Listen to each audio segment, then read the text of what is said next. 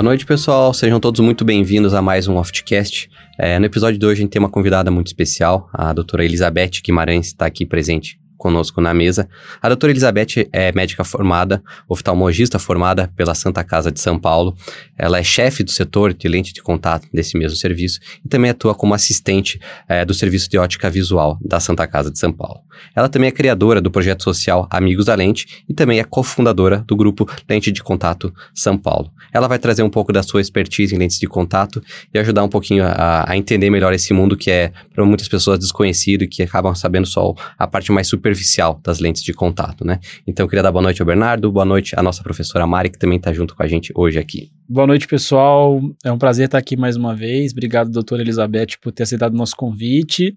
É, a gente aprendia muito com ela lá nas reuniões desse, do grupo de lente de contato São Paulo, que unia ali USP, Unifesp, Santa Casa, era bem bacana. E hoje vamos poder trazer esse conhecimento para todo o Brasil aí, nos nossos ouvintes aí, mais de mil pessoas que acompanham esse programa toda semana. Então, boa noite para todo mundo. Olá, pessoal. É um prazer estar aqui novamente. Sempre gosto muito de vir participar dos podcasts. E hoje, nossa convidada, é, eu até fiz questão, quando o Léo falou que ia chamar a Beth, eu falei, ah, eu quero entrevistar. É uma pessoa que é, sabe muito de lente, muito inspiradora, e uma das pessoas que despertou meu interesse quando eu estava lá na época da residência ainda, de me aprofundar mais, de me especializar em córnea. Obrigada por ter vindo, Beth, conversar com a gente um pouquinho. Boa noite a todos, Elizabeth Guimarães, muito prazer de estar aqui, alegria muito grande. Obrigada, Mari. E que bom que você gostou do assunto, porque esse assunto realmente é muito envolvente. Pelo menos eu acho, né? E vocês vão ver aí ao longo do, dessa nossa gravação que tem muita coisa interessante sobre lentes de contato. É isso aí. Antes de começar a gente se aprofundar em temas mais complexos de lente de contato, a gente vai começar de uma forma mais geral, porque muitos pacientes vão ao consultório oftalmologista procurando o uso de lente de contato, desejam fazer uso de lente de contato, mas é importante que a gente saiba quais os pacientes que podem usar e quais os pacientes que não podem usar. Então, acho que esse é um passo fundamental e eu queria que a Beth explicasse para a gente um pouquinho quais são essas principais indicações e contraindicações da lente. Então, as indicações, realmente a gente tem uma gama muito grande, né, de pacientes que podem usufruir da lente de contato. A lente de contato, se a gente considerasse assim, uma forma clássica de indicação, a gente tem as indicações de correção ótica, e dentre elas, tanto as que a gente considera estéticas, eu não gosto muito desse nome, acho estético, né? Suscita para mim uma coisa de beleza, então não é só tirar o óculos, mas na verdade é a correção ótica e de todas as ametropias.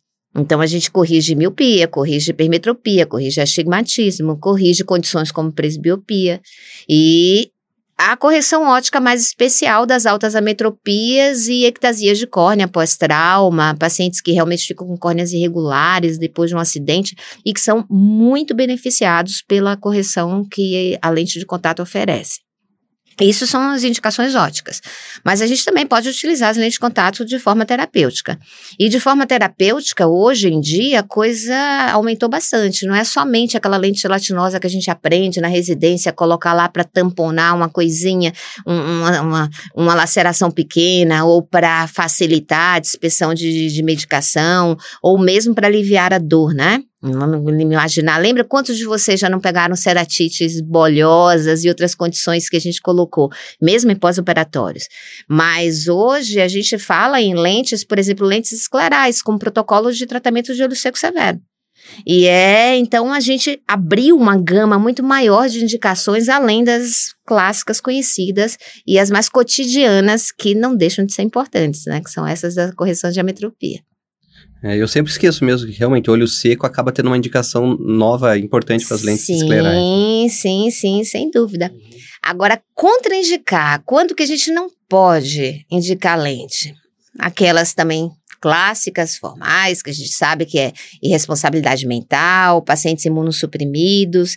E aí vai um, uma observação importante. Por exemplo, imunossuprimido, eu falo isso sempre em aula.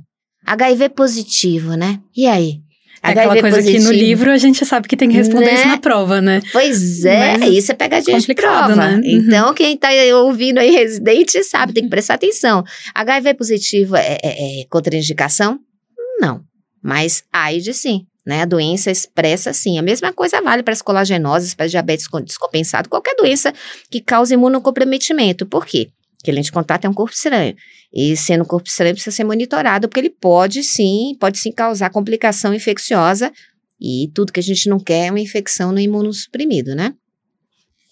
E outras contraindicações que eu diria seriam algumas também de algumas doenças recorrentes de córnea. Então, por exemplo, pacientes que têm é, ceratuveites herpéticas de repetição, que você está vendo que a coisa está meio descontrolada, você põe a lente, você vai perder o farol de, de alerta né, dessa doença, porque de uma certa forma você altera a sensibilidade. Já é uma doença que já cursa, né, com uma alteração de sensibilidade na córnea.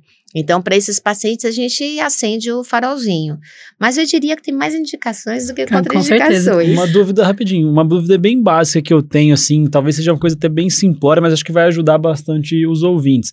Que a gente vê muito em consultório, assim, né? Aquela mãe com aquele filho adolescente, 12, 13 anos, que quer usar lente, é, ou se não uma filha adolescente também, que seja. Existe alguma regra, assim, quanto à idade que vocês recomendam que pode começar a usar uma lente de contato? Então, não existe uma idade mágica para você começar a usar lente de contato. Na verdade, a lente de contato você pode usar até no recém-nascido, no bebê. É um bebê que tem uma catarata congênita, que você tira essa catarata, você essa facia pediátrica vai ser é uma indicação, né? Inclusive de lente de contato até se for monocular. A mesma coisa vale para as anisometropias. Então, se você pega numa fase mais cedo, é, o, o que é mais fácil para a criança? Tirar o óculos ou tirar a lente? Né, do olho. Com certeza a gente tem. A gente Ele vai precisar fazer um esforço adicional para é, arrancar a lente. E fora também as altas, as altas ametropias, né? A gente hoje fala de, de miopia, aquela do controle da miopia. A gente, tudo que a gente não quer é deixar um, uma criança alta míope. E o alto míope, a gente sabe que com os óculos ele tem algumas limitações, tanto o alto míope quanto o alto hipermétrope tamanho de imagem, é, que no, no alto míope, minimi, minimificação de imagem, no alto hipermétrope ao contrário, e a lente de contato vai favorecer. Tem uma coisa curiosa, Academia Americana de Pediatria, né, e junto com oftalmologia, eles falam que a idade para criança usar lente de contato é a idade que é quando ela consegue dar o um nó no próprio tênis. Ou seja, o que, que a gente subentende? É que quando você consegue dar um nó no próprio tênis, é que você já tem uma coordenação motora e uma responsabilidade, uhum, entre uma aspas. Uma certa autonomia, né? É, e uma certa uhum. autonomia. Mas, na verdade, eu acho que o que vai valer aí é a indicação médica dessa lente. Que também uma lente de contato no adolescente, poxa, favorece a prática de esportes. Isso daí é muito bom. A gente fala de qualidade de vida, a gente fala de esporte, a gente quer, quer sol, né? Até para poder diminuir essa questão aí da miopia, da que a gente sabe né? que é um, do, um dos das indicações que a gente faz de, de tratamento para controle da miopia. O Beth, em relação à indicação de lente para crianças, adolescentes, tem algum tipo ou material específico que normalmente a gente dá preferência? Ah, e, sem dúvida nenhuma, eu cada vez mais estou mais tendenciosa à lente de descarte diário, né? Que a gente chama daily disposable. São aquelas famosas one day.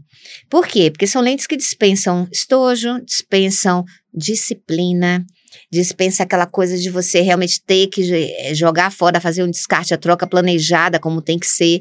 E com isso a gente diminui a, a, o contato com o produto químico, que diminui complicação não infecciosa, como por exemplo alergia ou reações tóxicas ao produto. A gente diminui a questão do, da contaminação do estojo mesmo, que é um vetor super importante, né, de contaminação. E quem usa lente de contato, Olha, eu. é muito difícil você ver aquela pessoa que faz aquele controle, aquela disciplina muito regular. E a gente pode comprovar isso através de estudos na literatura de que mais, quase 90% poderia ser evitado se tivesse disciplina e, responsabilidade no uso. Imagina, minha mãe é da área da saúde, tem filho oftalmologista, eu falo para ela, não pode dormir de lente, e ela dorme de lente Ai, direto. meu Deus. Então, é. assim, é difícil, é Quem difícil. nunca escutou isso, né? E as, as, crianças, elas não... Como é que é a dificuldade? Porque assim, eu, eu já tentei colocar lente de contato e eu não consigo até hoje colocar uma lente de contato no meu olho. é que pensando... você não foi bem treinado, hein? É, de verdade. Vocês lembram lá? Vocês lembram quando vocês tentavam me, me, me, colocar a lente lá na residência, cara? Eu também não também consegui. Não consegui. então, nenhum. eu fico pensando nas crianças, adolescentes. Como é que é? Ensina a mãe a colocar? Ah, eu acho surpreendente, assim. Na é. verdade, eu, normalmente eu me surpreendo positivamente com as crianças. Não sei se a Beth tem a mesma experiência, mas às vezes a gente acha, nossa, a criança vai dar uma trabalheira tal. Se a criança estiver motivada, a, a, minha experiência assim, é que elas conseguem super bem. A grande maioria aprende, a própria criança coloca, tira.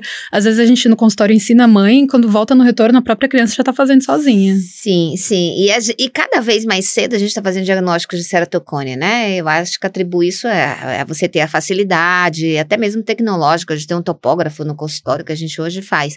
E lentes de contato em criança, quando a criança se vê diante do benefício real de conseguir enxergar com a lente de contato, coisa que ela não consegue com óculos, com córneas muito irregulares, aí a coisa flui.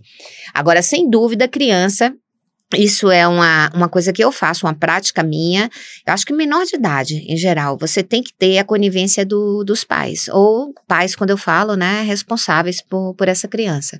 Seja pai, mãe, ou qualquer familiar, qualquer pessoa que realmente cuide e, e, e tenha a, a gestão da, da vida dessa, desse menor de idade.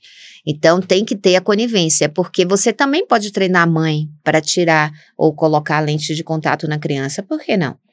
Hoje a gente consegue, né, com lentes cada vez mais oxigenáveis e com material que dá para utilizar bastante tempo no dia. Então, na verdade, é o quê? Por uma vez, tirar outra. Vale a pena a gente aprofundar um pouquinho nessa questão dos materiais, né?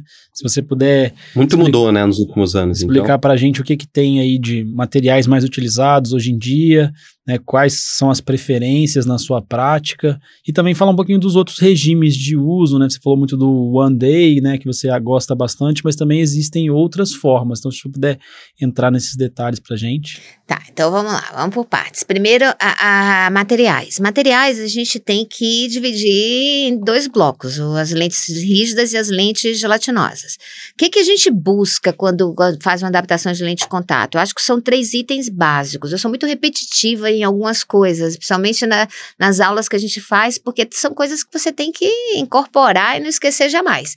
Para uma lente de contato ser bem adaptada, ela precisa fazer você enxergar, dar boa visão, precisa ser confortável e precisa preservar a saúde ocular. Ser o mais inerte possível é esse olho, já que é um corpo estranho. Tá? E onde que entra aí o material? Material na parte ótica de fazer enxergar de desenhos óticos.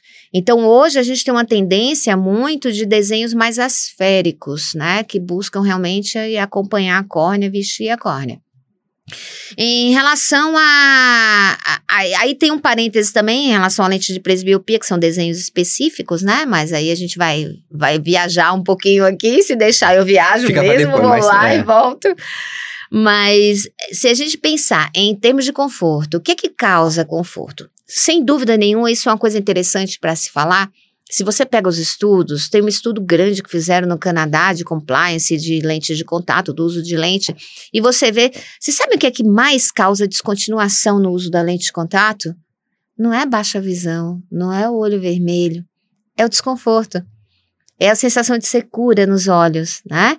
Então, hoje os materiais, eles cada vez mais priorizam essa questão conforto, que está ligada a depósito. Então, as tecnologias de superfície fazem, é, às vezes, tratamentos como plasma, em que você é, cobre essa lente, faz mesmo um encapsulamento da, da superfície da lente para evitar a, a depósitos que ficam de superfície. A gente tem a questão da hidratação.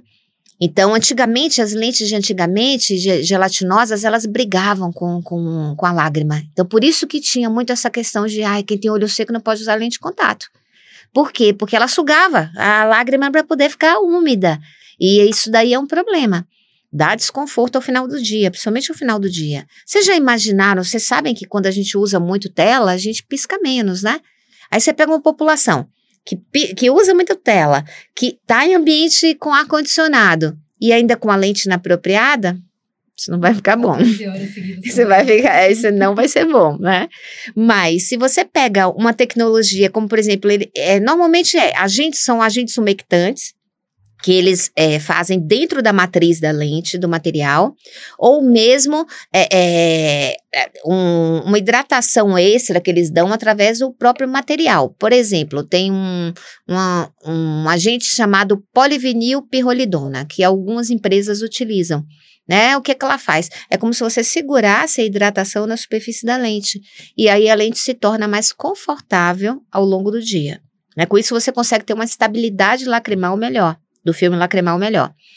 Então, os materiais mudaram em relação a isso. Acho que cada vez mais a gente vê um nomezinho diferente, cada laboratório tem seu nome, né? Se vocês, é, e eles adoram mostrar eles pra gente. Eles adoram, e eles vêm na caixa sempre, é, né? Então, é lente assim, tal, com a cobertura tal, com isso, patenteada. Isso, e a gente tem que saber, né? Tem que conhecer. Por quê? Porque você, às vezes, deixa de dar para um paciente que tem um olho seco evaporativo, que você pode tratar previamente né? E deixar essa, essa lágrima bacana, boa para receber a lente. E se você vai infeliz na escolha do material, aí, novamente, não vai ficar bom. Tem que conhecer esses materiais. Então, é conforto, é, é a questão visão, né? E saúde ocular, que é a questão do, da oxigenação que é a passagem, que a gente hoje se importa mais com o fluxo de oxigênio, quanto que de oxigênio a córnea recebe. E se os materiais, eles mudaram nesse sentido. Antes era só hidrogel, as lentes de antigamente que só eram aquelas lentes de troca anual, que ainda existem. Mas de verdade, eu acho que fazem anos que eu não prescrevo, que eu não faço, não adapto uma lente, uma lente de hidrogel de troca anual. Por quê? Porque houve uma evolução. Mesmo o hidrogel, hoje, ele tem tecnologias incorporadas que deixam, que evitam que essa briga de, de sugar a lágrima e de ser mais confortável para o olho. Assim como o silicone hidrogel, que alguém foi lá e colocou lá um pouquinho de silicone e viu que o silicone faz essa lente transmitir oxigênio. E aí é uma lente que, que é o que todos, hoje, todos os laboratórios buscam, né? Eles, todos eles têm essas lentes que deixam passar bastante oxigênio. Aí você resolve os três problemas. Você deixa passar oxigênio, você deixa ficar confortável e você faz enxergar. Então, a dúvida que eu acabei ficando assim, então essas lentes, elas não atrapalham tanto o olho seco, mas elas não ajudam a tratar também. Não, não, não, não, não. Tratamento, quando a gente fala de olho seco, aí a gente está falando na outra ponta do olho seco, né? Que é o olho seco severo com a lente escleral. Aí é uma outra situação, que você deixa lá para manter câmera úmida o tempo Mas inteiro. olho seco de deficiência aquosa mesmo, deficiência de produção, né?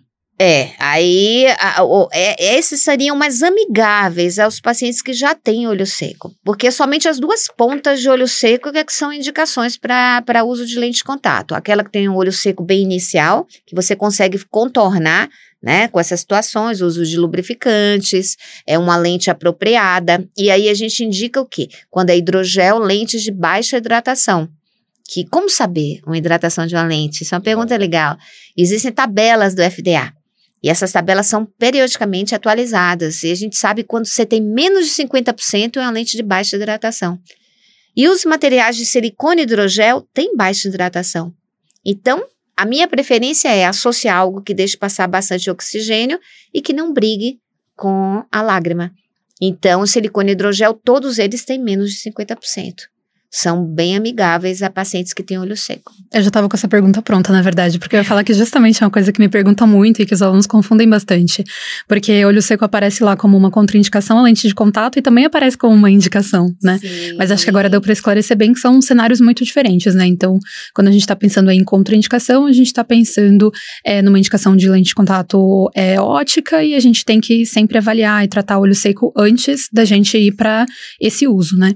E quando a gente está falando de indicação, indicação, a gente está num espectro da indicação terapêutica, que seria um olho seco grave, é, e a gente tem visto alguns casos muito é, que melhoram demais, né, Beth, com, sim, com a lente escleral, assim. Para alguns dúvida. pacientes salva o olho, assim, Sim, né? sim. Pacientes, assim, com casos dramáticos. Hoje mesmo na Santa Casa, coincidentemente, a gente atendeu o paciente com Steven Johnson e o paciente com, com escleral. E ele melhorou a superfície ocular dele, ele já está um ano utilizando né, é, é, essa lente. E há uma melhora. Então, são casos que bem específicos, cada caso é muito particular, né, Mari? Hum. Agora, só que se você pega os livros antigos, você vai ver lá, com olho seco como contraindicação. Aí a gente muda um pouquinho. Mas tudo evolui, né, gente? Acho que os próximos livros já vão ser escritos de outra Com forma. certeza. Não, eu acho que isso foi, é, uma, é uma chave que vira, né? Eu acho que quando é, quem, quem tem algum interesse no assunto começa a se aprofundar um pouco mais, a hora que percebe que a lente, na verdade, ela não é uma coisa que é pra ter medo, ai, lente de contato, não entendo de lente, não. Ela, nossa, a lente é melhor amiga, assim, tem situações que ela muda a vida das pessoas mesmo, né? Muda, eu vou fazer aqui muda. o papel do paciente, mais uma vez. o Bernardo tá paciente hoje. Não, é porque às vezes é é a dúvida que o, que o nosso ouvinte vai receber no consultório e ele vai ter um embasamento para responder. Qual que é o problema de eu pegar uma lente dessas de descarte diário e usar ela mais dias, né? Fazendo é, toda a limpeza tal, correta e tudo mais. Que é outra pergunta que me fazem em casa. Eu, eu falei, porque tá querendo economizar a lente? É, fica usando três dias a mesma lente que era para ser de descarte diário. Qual que é o problema disso, assim? Então, na verdade, assim, a gente tem regimes de uso diferentes, né? A gente tem as lentes de descarte diário, aquelas que são one day, usou e jogou fora, e a finalidade dela é isso, é realmente única que é descartável. Então, qual a vantagem? Você pega uma lente completamente esterilizada, limpa, põe no seu olho, do seu olho vai para o lixo. E você não precisa se preocupar com produto de limpeza, com estojo, nem com alarme no celular que vai te avisar que você tem que dispensar depois em, em X dias. E tem as outras de troca quinzenal ou troca mensal. Na verdade, todas elas são feitas de um material semelhante, né? Mas existe, existem é, as próprias empresas, elas fazem alguns estudos, algumas coisas que você, que essa lente resiste, entre aspas, a, a determinado tempo de troca planejada. Mas quando se tira uma lente do olho, obrigatoriamente você tem que fazer a limpeza.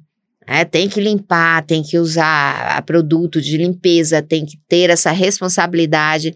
E aí, alguns colegas, até eu estava até lendo hoje, é, é, coincidentemente, no Instagram, tem um colega que colocou assim: fez lá um. um, um postou um, um é, sobre isso, sobre descartável, é, lentes descartáveis, e colocou. E aí, você bebe o leite depois que aparece a validade, a validade é dia 10 de julho, você bebe no dia 11, então é mais ou menos uma coisa, leite descartável é uma coisa muito conceitual, como como café, né? Quem gosta de falar isso é o Flávio, Flávio Vilela. E é verdade. É, é, é uma coisa você pegar uma cápsula novinha que você vai usar ali e jogar fora. Obviamente, né? Guardadas as, as devidas proporções. Por favor, quem está me ouvindo, é, abra os ouvidos. Eu não tô, eu tô falando que é a descartabilidade, a troca planejada é mais segura, não tenha dúvida, quando se trata de complicações infecciosas, porque você tem menos manuseio. Na verdade, é assim, que vantagem? Qual a diferença de você pegar uma lente e usar, usar, usar? Você está manuseando essa lente. Ah, então, o Flavinho sempre falava isso, ah, é o conceito, a forma de usar. Mas assim, a lente, ela é idêntica ou não? Por exemplo, uma Oasis One Day e uma Oasis de troca quinzenal lá. Algumas, Ela é tem, algumas têm algumas diferenças, até de, de espessura, né? Se Entendi. você pegar e Mais abrir uma lente... Né? É, a superfície ab... também, tem algumas que são um pouco diferentes, é, de assim. superfície. É, às vezes também em relação a depósito, né? Então, a lente... A gente pensa assim, a lente que é descarte diário, ela é feita para durar um uso, né? Um Sim. dia. A facilidade que ela tem de aderir antígenos e outras coisas na superfície, dependendo da lente, também pode ser um pouco maior, né? O manuseio, né, Maria? Só o uhum. fato de você tirar manusear, tocar, já você já está contaminando. Né? As soluções elas são eficazes, elas são eficazes, mas elas não esterilizam as lentes. Elas matam a maioria dos micro-organismos. E isso é assim, uma coisa que eu posso te falar de. A gente fala com autoridade porque nós fizemos quatro, quatro estudos na Santa Casa avaliando a eficácia dessas soluções de limpeza. E a gente viu que nenhuma delas esteriliza totalmente, principalmente quando se trata de acantameba. É, com certeza. Aí a, a gente se surpreende é. negativamente quando a gente vai ver estudo sobre isso, né? Opa! A gente acha que, ah, não, usou o produto, não vai ter acantameba e tal. Não. Não, porque para cantameba, a única é coisa realmente erradicar, né? eficaz né? é peróxido de hidrogênio. Exato. E peróxido de hidrogênio a gente não tem mais no Brasil. Tinha um, mas agora não tem mais. É, não e fala aí, isso. Eu achei que, que ainda que ele, ia, que ele ia resistir. Então, aí eu te devolvo, te devolvo a pergunta. O que, que você acha que é mais seguro? Não, você eu tenho certeza que é mais seguro, mas é que eu queria, assim, entender, assim, qual que é a diferença, é. até para falar pro paciente, igual você já viu, justificou, falou que ela é mais espessa, ela não tem muita resistência a depósito, então dá para você falar com isso pro paciente, sim, ó, não sim. dá para usar mais de um dia porque ela é mais fina, é, é mais frágil, vai depositar. Uma coisa que é muito comum, assim, os pacientes falarem no consultório, ah, não, mas eu uso errado. Há 15 anos eu nunca tive nada. Sim. É, assim, eu, eu faço uma, sempre uma analogia com eles, eu falo, olha, você pode falar para mim que você dirige sem cinto de segurança segurança no carro há 15 anos e nunca aconteceu nada. Isso não quer dizer que não vai acontecer, entendeu? Basta uma vez e você tá se arriscando Exato. porque você quer. Opa, e na hora que acontecer, é. o impacto vai ser feio. Exato. É isso que eu falo isso pra eles, assim, falo, vou deixar essa mensagem aí para vocês. Reflita. Bom, pessoal, agora que a gente já tocou um pouquinho no uso de lente em crianças, vamos aproveitar e comentar um pouquinho sobre a lente de contato na, na criança e a progressão da miopia, porque muito tem se utilizado óculos para esse tratamento, é, diluições de atropina, mas a lente de contato também ganhou espaço ultimamente. E se a doutora Beth puder contar um pouquinho para a gente o que tem de avanço nessa área. Tá, vamos lá. Primeiro, assim, a, eu acho que tá, tá muito em voga, o que mais tem se falado é disso, de controle da miopia. Se vocês verem, é, tanto aqui no Brasil quanto fora, né, é um tema extremamente importante. Por quê? Porque a miopia está aumentando. Se fala de uma epidemia global de miopia. Se você pega os países asiáticos, como China, Singapura, 90% das crianças e jovens já usam óculos, já são míopes, né? E isso vira um problema de saúde pública quando você pensa que a miopia, quanto mais alta ela fica, mais ela está ligada a algumas alterações, né? Seja ela descolamento de retina, degeneração miópica de retina, glaucoma, uma série de problemas que vão impactar. Se a gente pensar que você tem 4 graus, né? 4 graus é, é, não te permite olhar seus próprios pés durante um, um banho, por exemplo. Então, isso realmente é, é complicado. E nas crianças, é, é, a gente hoje tem um, um, olhar diferente do que tinha antigamente. Antigamente entrava uma criança no seu consultório, você descobria uma miopia e você simplesmente passava o óculos e ok. Manda voltar, às vezes semestralmente, às vezes anualmente, mas hoje não, o olhar é diferente. E você tem que ligar o sinal de alerta quando você tem grupos de risco. Quem são eles? Quando você tem pais míopes, quando você te, quando é asiático, né? Tudo isso a gente tem que ligar esse alerta e tratar. Por quê? Porque hoje nós somos um país que você vê, nós temos mais hipermétropes do que míopes. Mas a gente, é uma coisa interessante do que o professor Milton Ruiz uma vez falou numa aula, e eu fiquei pensando, eu fui lá, olhei, e é verdade.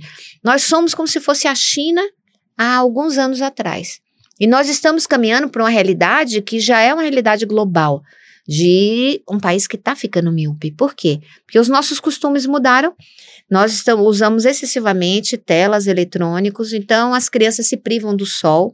E a gente sabe que o sol é super importante para a é, produção de neurotransmissores, mesmo para o controle do crescimento axial desse olho, né? Então, a miopia axial, isso serve para miopia axial, tá? O controle da miopia não serve para uma miopia de curvatura, uma miopia, por exemplo, um ceratocone, um, uma córnea mais curva, não. A gente está falando de miopia axial. E, e por isso a importância de controlar o crescimento desse olho. Então, existem diretrizes para isso. A Sociedade Brasileira de Oftalmopediatria acabou de lançar uma em conjunto com a Soblack. E o que é que eles falam? Primeiro você tem, você começa com a tropina, Atropina, controle ambiental sempre e controle de uso de eletrônicos, que eu acho que, não meu ver, é o mais difícil, né? Você pegar, porque hoje você vê assim, vai no restaurante e prestem atenção na quantidade de crianças que têm um celular na mão. Acho que são praticamente todas, virou babá eletrônica. Mas deve ser muito difícil, viu? Não deixar. Eu, eu tô com um bebê de seis, eu tô com um bebê de seis meses, ele não tem nenhuma exposição à tela, mas eu fico pensando, cara, se, eu não, se ele levar ele para um restaurante e não der uma tela para ele, ele não vai deixar, não vai vai ter como é ir no difícil, mas se você vê a, a, as recomendações, tanto da Sociedade de Pediatria quanto da Sociedade Americana de Oftalmologia, eles falam que assim, zero até três tela, anos é né? é zero tela. É, então, é, é, é, complicado. Você vai ver porque vai seu filho... Uma viagem fazer. de carro, uma viagem de carro de 4, 5 horas. Impossível. Draminha. Né? Impossível. Então, o que eles assim falam que tem coisas que você, você pode fazer. Isso é uma coisa bacana de orientar o, o, as, os pais. É, eles, ah, vai brincar com um joguinho. Pô, mas é a hora que eu consigo é, tomar um banho sossegada porque ele tá assistindo TV. Espelha na, no, no, na TV. Então, hoje em dia, pô, todo mundo tem um Smart TV lá, enfia a coisinha lá, o plug, e, e, e assiste na TV, faz brincar na TV. Então, isso você já cria uma certa distância dessas telas, né? E aí a gente começa a trabalhar essa criança melhor. Então, se a gente pensar em controle da miopia, a gente fala de controle ambiental, a gente fala de atropina, a gente fala das lentes. As lentes, tanto, tanto oftálmicas, que são lentes de óculos, quanto lentes de contato. Todas elas têm o mesmo princípio, que é o tratamento do, do defoco hipermetrópico. É, é, é o mesmo princípio. Agora, quando se fala de, de lentes de contato em especial, aí você divide de novo naqueles dois grandes grupos, né? O grupo das lentes gelatinosas e das lentes rígidas. As lentes gelatinosas, aqui no Brasil, a gente tem uma lente que chegou em 2021. Essa lente já existe na Europa desde 2019. Pra vocês verem que é uma coisa muito recente muito recente. Mas eles mostram estudos de cinco anos de acompanhamento, que veem que você acaba reduzindo 50% o crescimento de, de, do que eles chamam do, de, do, do, É o shift miópico, alongamento axial. É, acho que a gente olho. pode falar a marca, né? a gente não tem nenhum conflito de interesse, né? É a MySight. É, né, a MySight é a única que tem gelatinosa no Brasil, aprovada pela poder Anvisa depois é essa. procurar. Sim, é legal. Ela É, comentou é, até, é. né? a-? Ela tinha comentado, inclusive, num podcast É, anterior a- dessa lente, a né? A Simone Simone. falou. É, então, essa lente já existe, né? Já, é, e é uma opção. Mas a opção sempre começa. Atropina, atropina, não funciona, você aumenta a concentração. Não, aumenta a concentração, não funciona, quer dizer, o olho continua crescendo, aí você associa alguma coisa diferente. A fisiopatologia por trás disso, então, é esse defocus hipermetrópico é como se a imagem na média periferia formasse um pouco atrás da retina e que isso fosse o estímulo, isso é o estímulo, estímulo para o olho crescer. crescimento do olho, para o crescimento do olho. E aí você trabalha das duas formas a, a- a- essa lente, a gelatinosa, como a lente rígida. Qual é a lente rígida? A lente rígida se- seria a ortoceratologia. Por quê? Porque a ortoceratologia lembra daquele remodelamento epitelial que acontece, né? E é da mesma forma. Ele, ela vai trabalhar, vai tratar o defocus é, é, através desse remodelamento. Eu vejo vantagens na ortoceratologia quando você pensa que a criança dorme com a lente, mas durante o dia ela tira a lente. Isso dá uma independência, né? É, grande funcional e até um risco de, de, de trauma, de tudo, é mesmo da criança ir tirar a lente de contato. Mas ainda a ortoceratologia, ela ainda está povoada de mitos, né? De, de, ai, não, isso é perigoso, ou então o material não é apropriado. Por quê? Porque vocês ouviram a gente falar o- uma vida inteira de que não se dorme com lente de contato. Mas entenda, isso, isso seria um uso prolongado. É você não tirar a lente, que aí, sem dúvida nenhuma, eu afirmo e assino, vai dar complicação. Aumenta em 12 a 15 vezes o risco de ceratite infecciosa quando você dorme de lente de contato, principalmente lente gelatinosa. Mas se tratando de ortoceratologia, é, você tem é um período inverso. Você durante o dia você tá sem. E a ortoceratologia ela já é experimentada tanto na Europa quanto no, na Ásia há muitos anos. Há muitos anos que eles fazem ortoceratologia. No Brasil chegou um tempo atrás e foi descontinuada. Eu acho que muito pela dificuldade, pelo próprio material, que não é um material que é como hoje em dia, né, de alta oxigenação, espessura diferente, não é a mesma coisa. Então, o combo que mais funciona, entre aspas, e aí, gente, assim, é o que tem se relatado em estudos, tá? Não diria nem para vocês que é minha prática, nem minha experiência, porque eu, eu não tive nem tempo ainda de ter experiência com isso. É uma coisa, vocês estão vendo que é muito nova, relativamente nova pra gente. Mas o que falam que mais funciona é a ortoceratologia mais atropina. E sempre controle ambiental e controle de telas atrás, né? Isso daí é fundamental, é um tratamento multifatorial. Não adianta somente Hum, você dar o óculos. Os ou- pacientes no consultório estão com os primeiros que eu coloquei a mais site agora estão completando um ano, assim, mais ou menos. E a todos eles eu- são pacientes que tinham progressão, associei a tropina junto e a maioria estabilizou, assim. É. Quem aumentou, aumentou 0,25. em um Então, ano. isso é um feedback muito importante. É o feedback de você realmente ter, ter Uhum. essa experiência. Porque existem estudos que eles fizeram e mostraram de que você tem uns 50% de redução nisso, né? Então, acho que coisas novas, elas estão aí para serem E experimentadas. vocês sabem se existe estudo comparando a MySight com o óculos? Com o óculos que corrige o defocus? Ah, você diz com os. ó- hum, Eu não, não vi nenhum. Porque Esses esse- óculos acessantes especiais, né? De óculos. né? Se, se deve, deve, deve ter, né? Ou, enfim, porque senão seria muito mais fácil prescrever um óculos também do que uma lente. Então, enfim. mas se você imaginar que o óculos também tem a questão da, da. A criança tira o óculos com mais facilidade. Né? E o óculos, ele também limita um pouco a prática de esportes, porque você com uma criança que não tem um óculos, ela vai se sentir muito mais livre para praticar um esporte outdoor, por exemplo, que é tudo que a gente quer. E Essa esse criança alto correndo atrás sem do o sol. óculos, o cara não enxerga, o menino É, não enxerga. não enxerga, O meu fluxo não lá para crianças, assim, costuma ser as crianças que não têm interesse em lente, ou a princípio não falam nada, eu prescrevo atropina, eu vou acompanhando.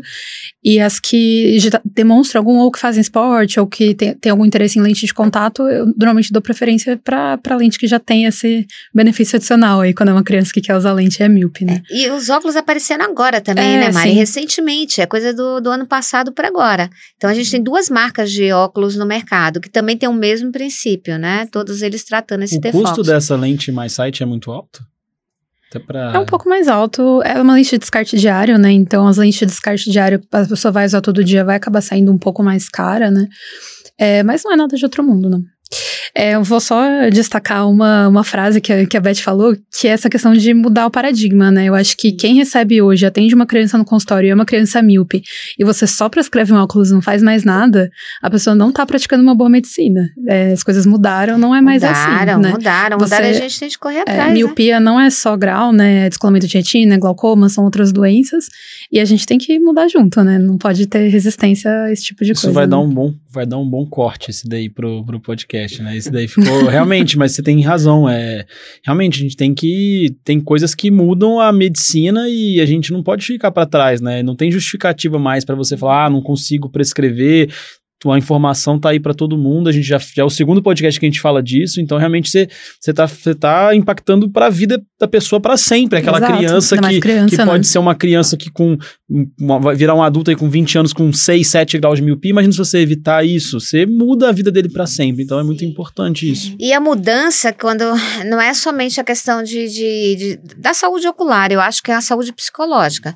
Se você pega uma criança míope, né, até o, te- o comportamento dela é diferente. A gente vê isso muito quando você reabilita em ceratocone. São, são temperamentos, assim, Uhum. personalidades mais introvertidas. Então, é como se a criança tivesse medo da vida. Então, ela não vai para a vida, ela não experimenta é, viver em bando com outros, porque é verdade, isso é necessário. Então, isso, quando você corrige uma criança míope, você evita que ela se torne um alto míope, você está mudando a vida, como você acabou de falar. Num, num espectro muito maior até.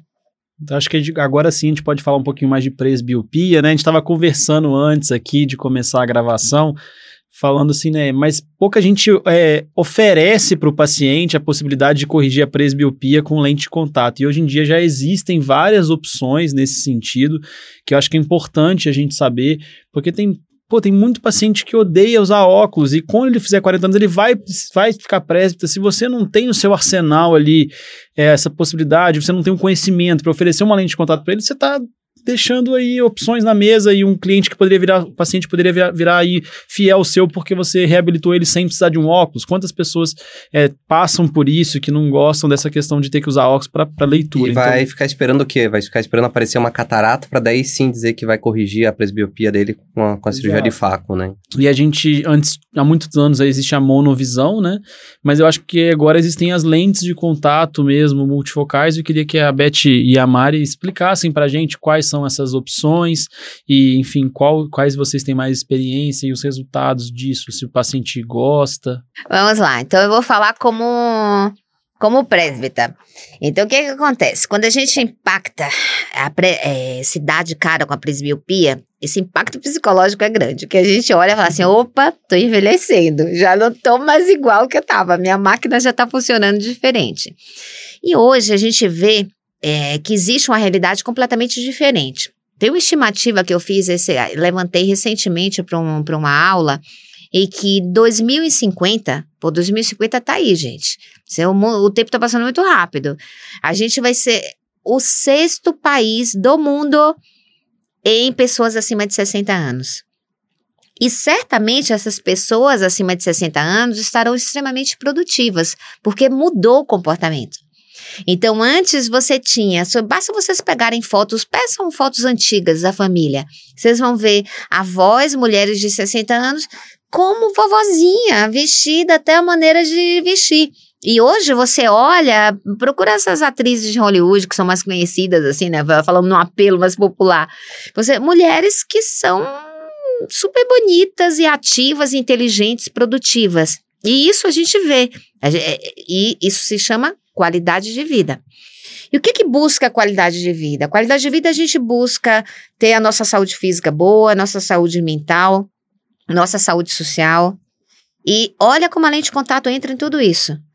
É? Entra melhorando você enxergar bem, você tem independência funcional dos óculos, poder praticar mais esportes, você poder ter uma vida social mais ativa, você, mesmo a parte estética, você se sentir melhor, né? Apesar de que eu também acho que o óculos também é, é Tom bacaninha. Cruise, Tom Cruise tem 60 anos. Acabei de olhar aqui no Google. Acabou de lançar um filme novo, o cara tem 60 tá bem, anos. né? Pô, tá Então, bem. pois é, pois é. estar assim, né? Só Tom Cruise Brad tem Pitt, tantos. 58. É, procura o George Clooney aí. A mulherada sabe, né? As três dígitos já ele. Então, e todos eles são. E isso mudou, mudou completamente. A lente de contato acompanha essa mudança. E o que, que a gente tem para corrigir a, a presbiopia?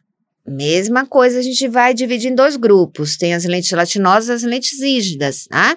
As lentes rígidas são as lentes multifocais de visão alternante. São dois grandes grupos. Qual a diferença? Visão alternante é aquela visão que a gente chama em báscula. Então, ela, ela olha de cima, embaixo, igual óculos. Essas lentes são rígidas e são únicas no mercado. A gente tem lentes gelatinosas, essas são todas no princípio de visão simultânea, que é assim: o cérebro recebe a imagem de longe e de perto ao mesmo tempo. Né? Isso daí pode até causar um certo fantasminha na hora que junta, mas esse fantasminha vai ser de acordo com a neuroadaptação de cada pessoa. Então, um segredo que a gente fala para dar certo, para adaptar a lente de contato presbiopia, é ter paciência e fazer o paciente experimentar. Que quando ele vê o benefício, você sabe trabalhar essa expectativa e essa necessidade do paciente, normalmente essas lentes elas são muito bem-vindas. Monovisão a gente ainda usa em algumas situações. Eu não descarto monovisão. É, mas hoje eu estou mais tendenciosa a começar com multifocalidade e depois, então, até migrar para monovisão. Em presbiopia pode tudo. Porque presbiopia é assim, como você falou, a gente ganha um paciente, porque a adição dele vai aumentar. Né? Ele chega para você nos 40, mas ele vai te acompanhar aí até um bom tempo. E acompanha mesmo, principalmente se você estiver atento às necessidades dele. Vou contar um casinho para vocês interessante, que eu já mostrei isso, inclusive, esse caso é, clínico em congresso. Eu atendi uma moça, uma personal, que eu comecei a atender ela quando ela tinha 40 anos, 40, 41 anos. E ela chegou reclamando que ela não conseguia enxergar o celular, que os treinos era não, não, não começou a ser no celular, e ela queria uma independência. Tudo bem, perfeito, era uma míope. Eu comecei a fazer uma hipocorreção, né? Compensação. Tirei um pouquinho da miopia dela com a lente monofocal que ela usava e ok. O tempo passou. O tempo passou, aquela adição aumentou, eu tive que mudar isso e acabei fazendo é, é, ela, é, é uma monovisão. Olha, segunda técnica. Monovisão. O tempo passou e ela com 48 anos, quer dizer, oito anos depois, a gente acompanhando, ela volta para mim dizendo que ela virou alpinista. Vai, alpinista com 48 anos, é isso, é a realidade nova. E o que que acontecia? Aquela monovisão, aquela perda que ela tinha de binocularidade, noção de profundidade, começou a incomodar. Porque ela fincava lá aquela coisa de, de, de, não sei como é que chama aquilo, né? Um cravo, não sei como é. Como é. E, e aí ela tinha que olhar para longe, para perto, para tudo ao mesmo tempo. Ela precisava ter binocularidade. O que, que eu fiz? Migrei para multifocalidade. E ela hoje continua usando, continua fazendo lá as trilhas dela, não sei como é que chama lá, o alpinismo, subindo as montanhas, desbravando e curtindo a vida dela. E já mudei a adição dela. E, ou seja, é um processo dinâmico e que você ganha a, a, o paciente. E através dela, eu atendo várias pessoas que ela indica. Por quê? Porque você está presente na vida do paciente, está acompanhando. E você acabou colocando multifocal nos dois olhos, porque Nos existem algumas olhos. opções que dá para deixar um para longe, um com multifocal, existem outras Dá, alternativas, dá, dá. né? A gente chama de monovisão simples e modificada. Simples é quando você usa monofocal nos dois olhos. Modificada é quando você usa monofocal no olho, que normalmente é o olho dominante, que a gente põe para longe, e uma multifocal ou bifocal no, no outro olho, no olho não dominante. Isso que a gente chama de monovisão modificada. Na verdade, dá para fazer tudo. Você tem que avaliar a necessidade do paciente, tem que ir de acordo com a correção ótica, né? E ser muito leve com a mão. Eu falo que a adição mudou mudou completamente. Hoje todo mundo usa o celular para tudo, né? É, eu falo assim, meu olhar, o primeiro olhar eu ofereço para o meu celular. Eu acho que a maioria de vocês que está ouvindo, que vocês que estão aqui, a gente. É, quem que você olha primeiro? Não toca lá o alarme e você já busca. Então, assim, mudou, mudou, tá um pouquinho mais distante. Não tem mais aquilo daquela adição que a gente aprende na faculdade. jornal. É, As é. próprias lentes intraoculares também sofreram essa mudança, né? Tinham as lentes lá bifocais, edição de mais quatro. Hoje, agora a gente tem muito mais lentes aí de foco estendido, né? Ou então uma trifocal com um pouco menos, é, vai ter um pouco menos de edição.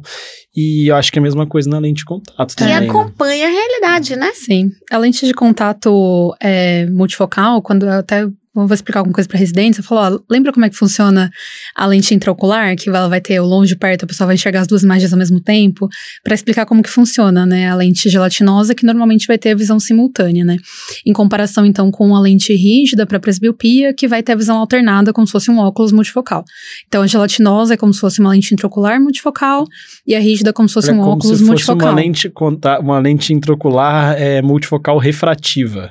É. Você tem diferentes poderes dióptricos na superfície da lente, como se fosse uma refrativa, e não uma difrativa que tem interferência, acho que não tem nada a ver. É, e o que eu uso também, assim, eu já tive alguns pacientes que vieram interessados em fazer é, uma cirurgia de cristalino, em colocar uma lente multifocal, mas que, ah, queriam saber como que ia ficar, e, e daí falei, ah, vamos fazer o seguinte, então, o cristalino transparente, Ótimo, vamos colocar uma lente de contato multifocal e você vai ter uma noção próxima aí de como que vai ficar. O paciente não falou, nossa, se soubesse que tinha isso, ficou feliz e virou usuário de lente. Falou, quando eu tiver catarata eu penso nisso de novo. É, então. E sabe que catarata é uma coisa que a gente tem que prestar atenção, né? Porque quando você vai lidando com a população que vai envelhecendo, principalmente que está no Brasil, que a gente sabe que a catarata é mais precoce, né? A gente tem um índice de UV muito maior. Então, tem que prestar atenção. Ou seja, cabe e é extremamente importante um exame clínico muito completo, né? É um exame de, de candidato ao uso de lente de contato muito bem feito. E também em relação às mulheres. As mulheres, quando entram na fase de climatério menopausa, acabam tendo alterações hormonais. E uma dessas alterações hormonais é o olho seco. E aí, o que, que a gente faz? A gente volta ao nosso início da conversa hoje. É, busca materiais mais amigáveis para o olho seco, que a gente encontra nas lentes multifocais. Que, assim como as lentes monofocais, se vocês abrirem lá e pedir, ah, deixa eu ver o que, que eu tenho aqui para oferecer para o meu paciente. Você tem lente de descarte diário, você tem lente de descarte quinzenal, você tem lente de descarte mensal, lente de hidrogel, lente de silicone hidrogel, você tem tudo disponível. Tem que saber escolher. E como que funciona esse pedido, assim? Existe tamanho pequeno, médio e grande, igual de roupa? Como é que funciona essa adição, assim, que você... É, em relação à adição ou em relação adição, a... da, adição da multifocal. Alguns laboratórios trabalham com dois, dois tipos de adição, né? Que normalmente eles chamam de low e high. Agora atende a uma, um, por exemplo, de, de 1 a, a 2, e aí a outra de 2 a 3. Enquanto que outros laboratórios oferecem três tipos de adição: adição baixa, adição média, adição alta. E isso, obviamente, faz é, te dá a possibilidade de refinar melhor a, a, o que você oferece para o paciente. E normalmente eu começo sempre com a adição mais baixa. E o segredo, o truque para dar certo é você seguir o que o laboratório te orienta. Porque cada laboratório também tem a sua orientação para começar, inclusive, dos ajustes, quando a visão não fica boa de longe ou visão de perto. E Isso- a tecnologia é basicamente a mesma, né? É, é muito legal, assim, quem tiver interesse em fazer lente para presbiopia gelatinosa, é pegar esses guias que os próprios laboratórios fornecem. Então, o laboratório que você vai trabalhar, ele normalmente te dá assim, ó, a idade é tal, ou então a adição do óculos é tal, começa com a lente X e a lente Y. Então, a adição média nos dois olhos, ou baixinho, médio no outro. Cada laboratório vai ter o seu jeitinho de começar. E testa. E eles até nos próprios guias colocam, ah, deixa um tempo aí testando vida real, depois chama de volta no consultório e vê, ah, não, o paciente achou que tá bom pra perto, mas tá insuficiente pra longe, então faça o ajuste Y.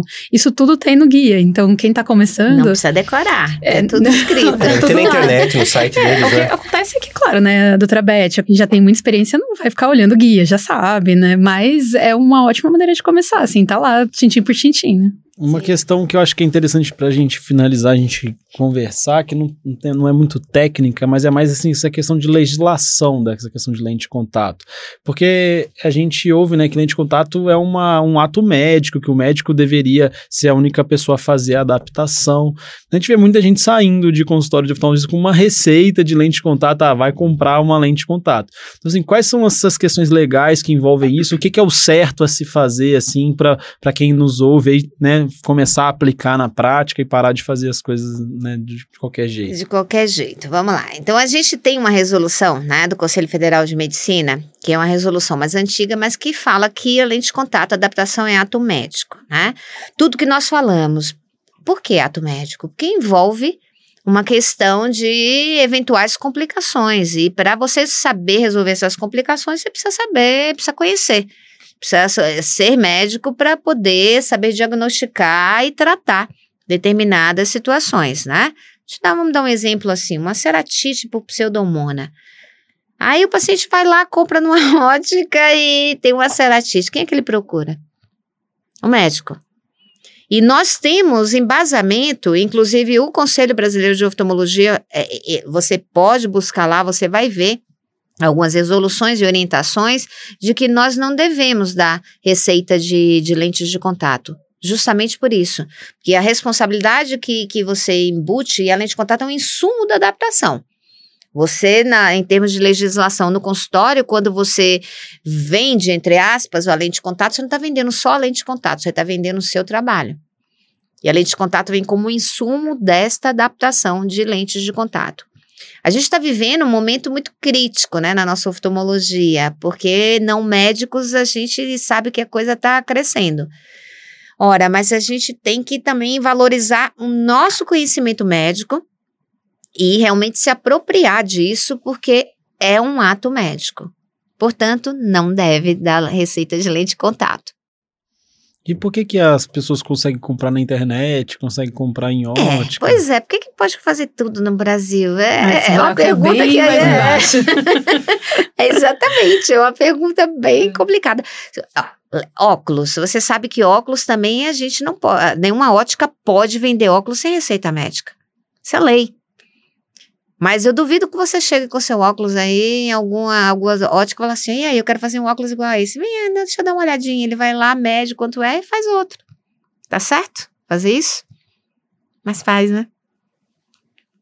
Então... É, gente, mas a mensagem para os colegas é o seguinte: olha, se você não faz adaptação de lentes de contato no seu consultório, não tem problema. Fala, ó, eu não trabalho com lente, mas esse aqui é o contato do meu colega que faz lente. Se você tem interesse em Sim, lente, perfeito. pode marcar uma consulta, mas pelo amor de Deus, não fala assim, ah, tá aqui o seu grau, vai comprar onde você quiser. Porque a gente tá fazendo um Perfeito. desserviço à oftalmologia no país. Exatamente, exatamente. Uma desinformação, um desserviço. E aí, muitas vezes, a pessoa nem, vamos supor, se tiver que fazer alguma conversão ali de distância vértice, adaptar, às vezes a pessoa nem faz, aí compra com o mesmo grau do óculos, né? Então, assim, acaba que faz um Passa a serviço tórica ali sempre E assim. você quer saber? Eu adoro quando isso acontece. Adoro, adoro receber essas coisas. Porque, gente, é tão básico, né? Uma coisa que, assim, lente de contato é igual a ó, Se você sabe é, é, prescrever um óculos, você também tem que saber prescrever uma lente de contato. Porque senão você, dê, você tira do seu paciente a opção de ter um recurso a mais.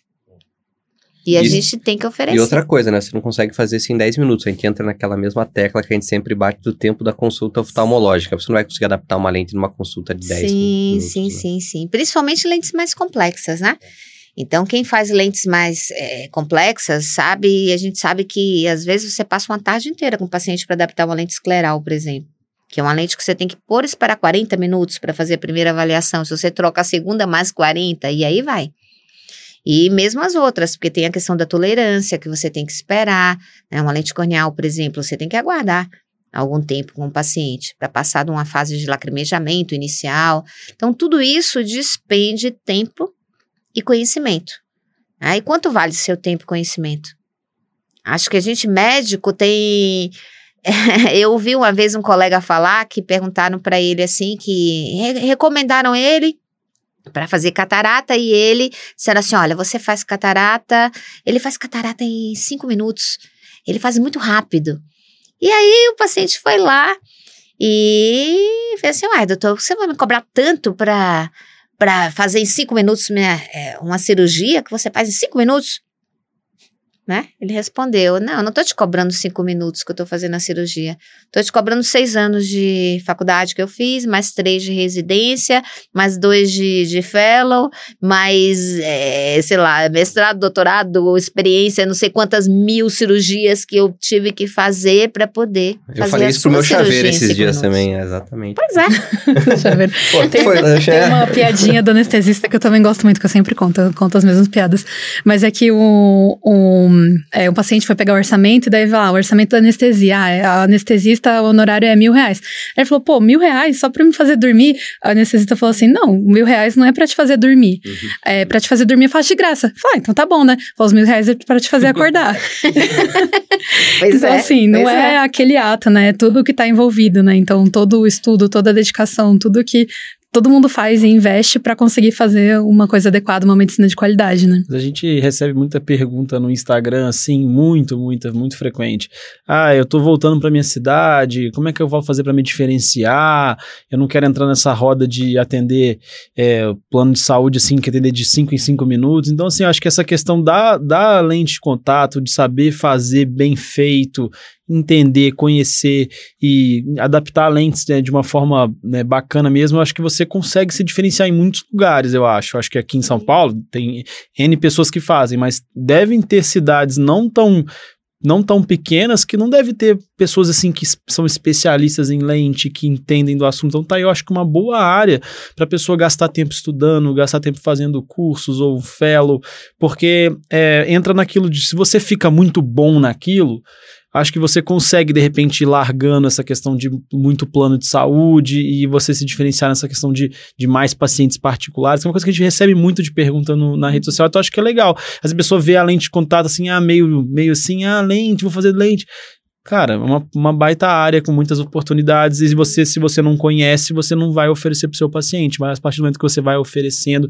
e crescendo naquilo, você vai é, Uhum. tendo um destaque. É, eu acho que tudo que você faz bem feito, assim, você vai ganhando, mesmo que devagar, você vai sendo notado por aquilo e vai recebendo indicações.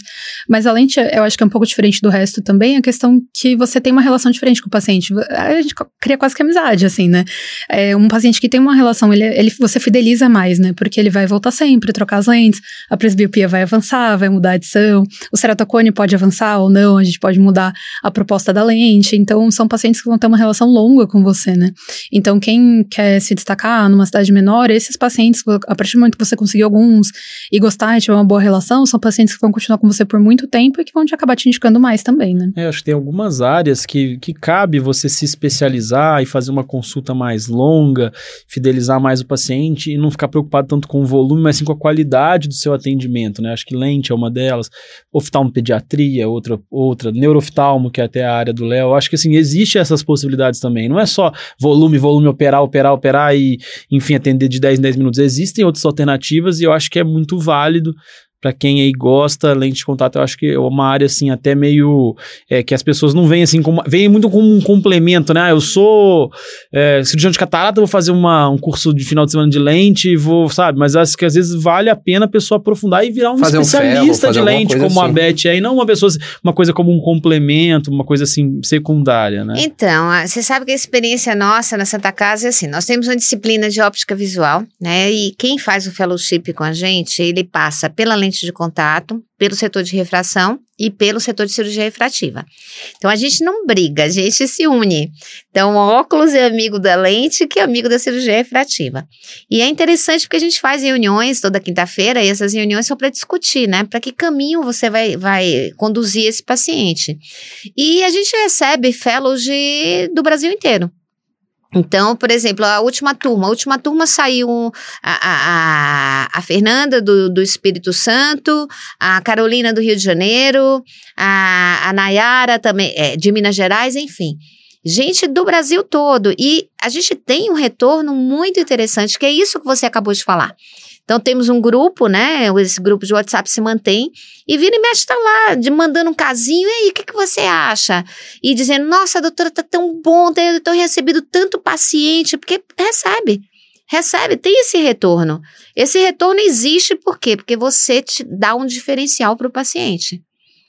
E eu te falo, quando você dá o diferencial de fazer enxergar, é fantástico. Vou te contar uma experiência pessoal minha, que eu acho que é interessante. Quando eu fiz fellowship lá na Santa Casa, eu escolhi duas coisas. Eu fiz glaucoma e fiz lentes de contato. Mas, é, mas aí eu fiz meu TCC em lente de contato. E aí eu, eu entrei naquele mundo lá e fazia, pô, glaucoma eu tô vendo o paciente perdendo a visão, né? Por mais que você faça, tem glaucomas que são Difícil competir, né? É, pois é. E aí eu comecei a me encantar pela parte de reabilitação visual. Quando eu via um portador de ceratocone, eu mudava a vida desse adolescente, dessa desse jovem, com é, fazendo esse jovem enxergar, e mesmo uma situação simples, um míope que não está enxergando o pé no banho, que você coloca lá uma lente, libera ele para o mundo para fazer várias coisas independente dos óculos, isso me fez mudar a minha opinião.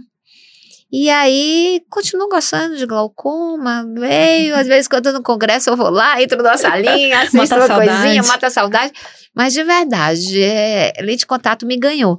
E eu, eu adoro o que eu faço. Então, você tem uma, uma realização, um retorno muito grande. Né? E acaba tendo um retorno financeiro também, porque você agrega paciente. Quando o paciente que volta para você com lente de contato, mesmo, vamos falar de convênios médicos, né? De convênio médico, seguro. O paciente também gera outras, outras coisas, gera topografia, gera é, uma paquimetria, um paciente com cone, enfim. Você também gera outros valores, você agrega valores. Então, além dos pacientes que vão ser indicados para você, né? Porque o paciente confiou em você, tá vendo que você tá dando. Ficou mudando, satisfeito.